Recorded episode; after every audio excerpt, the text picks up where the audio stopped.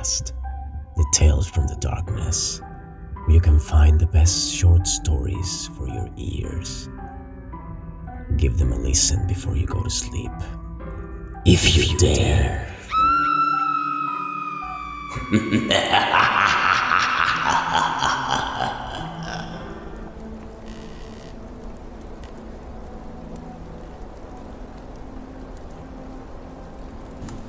the Ancient Track. H.P. Lovecraft.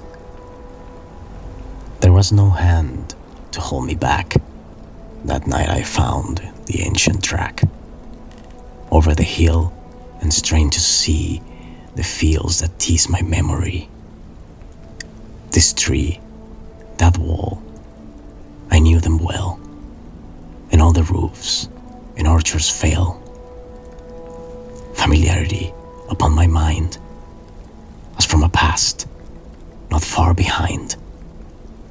I knew what shadows could be cast when the late moon came up at last from the back of Zaman's Hill and how the vale would shine three hours from now. And when the path grew steep and high and seemed to end against the sky, I had no fear of what might rest beyond that silhouetted crest. Stray on I walked, while all the night grew pale with phosphorescent light, and while the farmhouse gable glowed, unearthly by the climbing road, there was the milestone that I knew.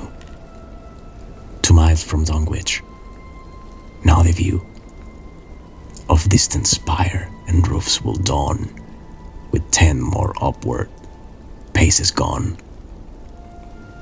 There was no hand to hold me back. That night I found the ancient track and reached the crest to see outspread a valley of the lost and dead. And over Zaman's Hill the horn of a malignant moon was born to light the weeds and vines that grew on ruined walls I never knew.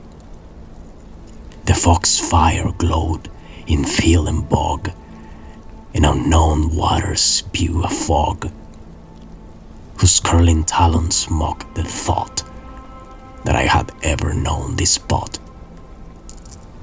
Too well I saw from the mad scene that my loved past had never been nor was I now upon the trail, descending to that long dead vale. Around was fog ahead that spray of star streams in the Milky Way. There was no hand to hold me back. That night I found the ancient track.